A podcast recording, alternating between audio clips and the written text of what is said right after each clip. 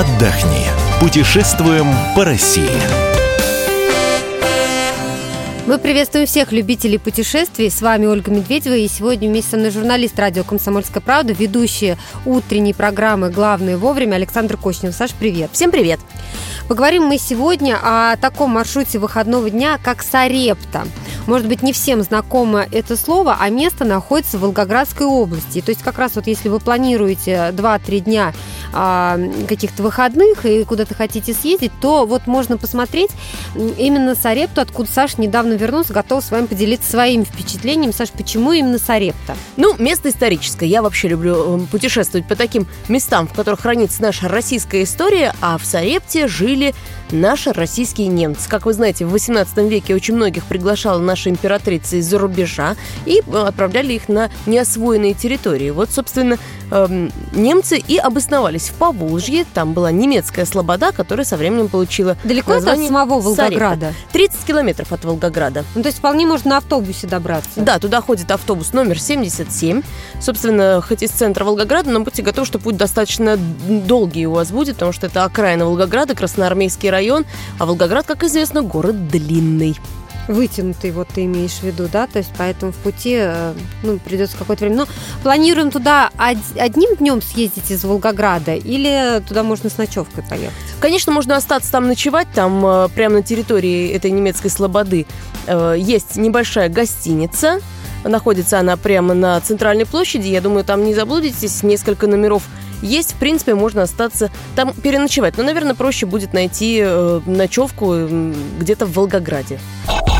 Что посмотреть? Саш, ну расскажи, а ради чего, собственно, э, стоит ехать в Сарепту?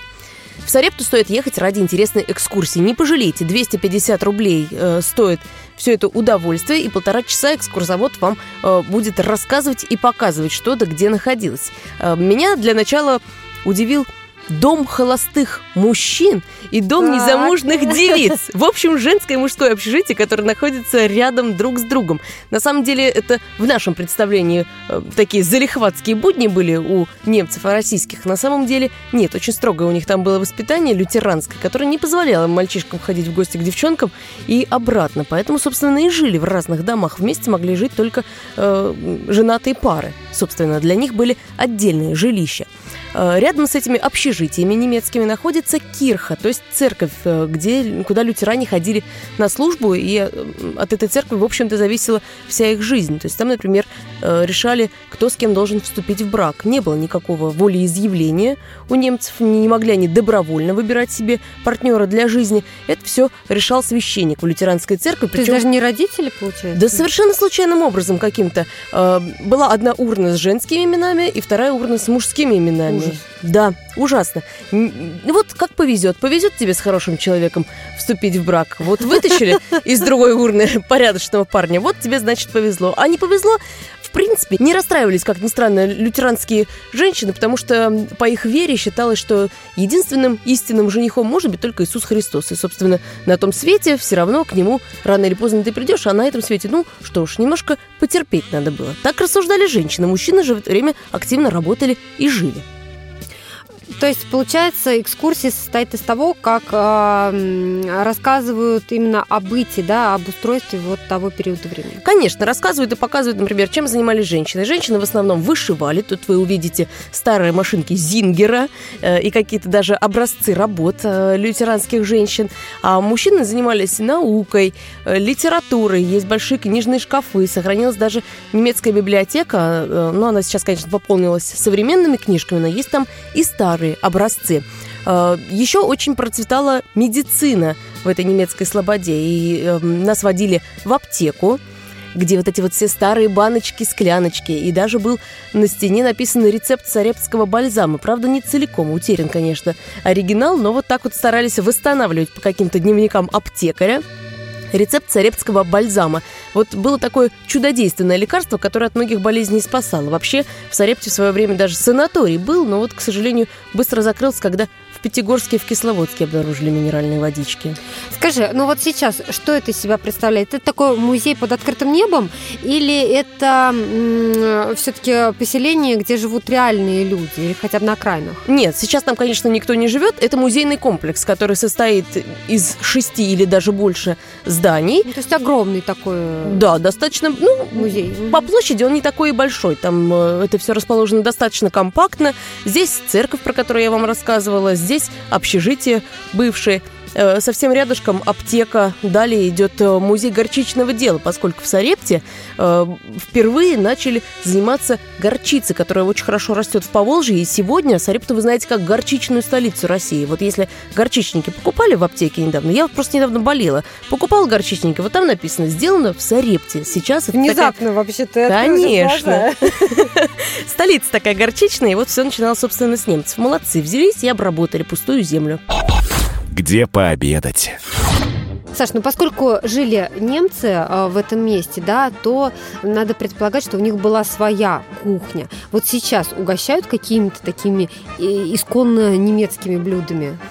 Они там развили целую кулинарную индустрию, не побоюсь этого слова. Во-первых, как я уже говорила, занялись они горчицей. Выяснили у проживавших по соседству калмыков... Но это нам про горчичники рассказывал-то. Конечно. Выяснили, значит, у калмыков... Съешь.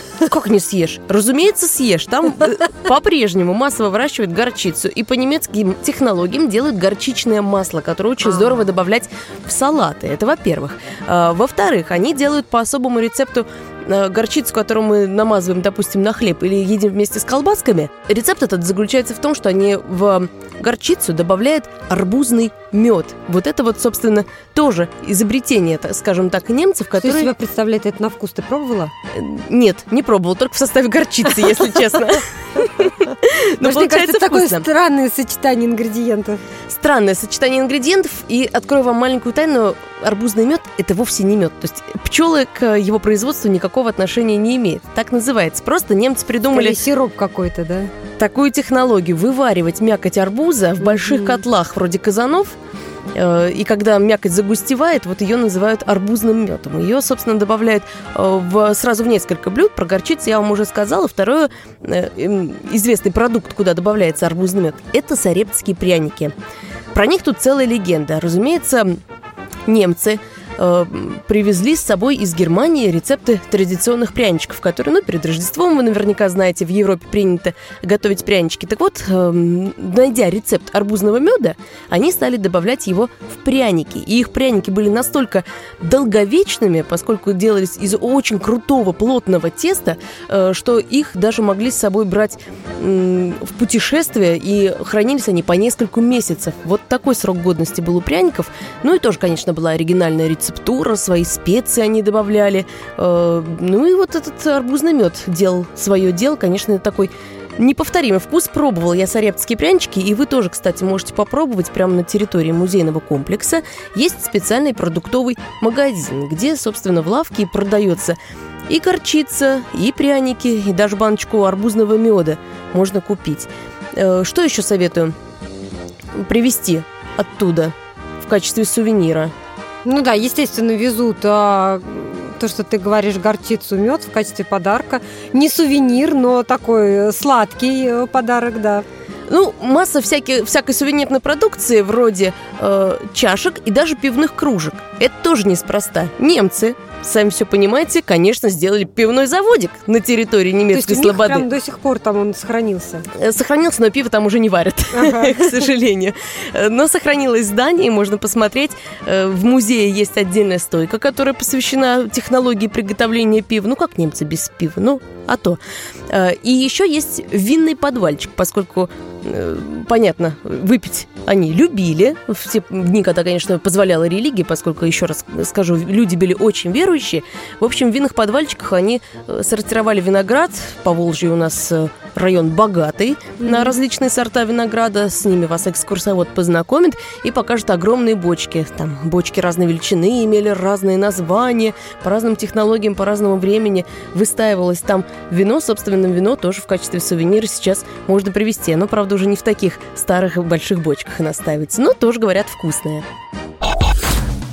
Саш, спасибо тебе большое. Напомню, что Александра Кочнева, ведущая утренней программы «Главное вовремя», была сегодня у нас, рассказывала про Саарепту Волгоградской области. Ну а информацию о других местах отдыха вы найдете на нашем сайте fm.kp.ru. Мы выбираем для вас лучшие туристические маршруты России.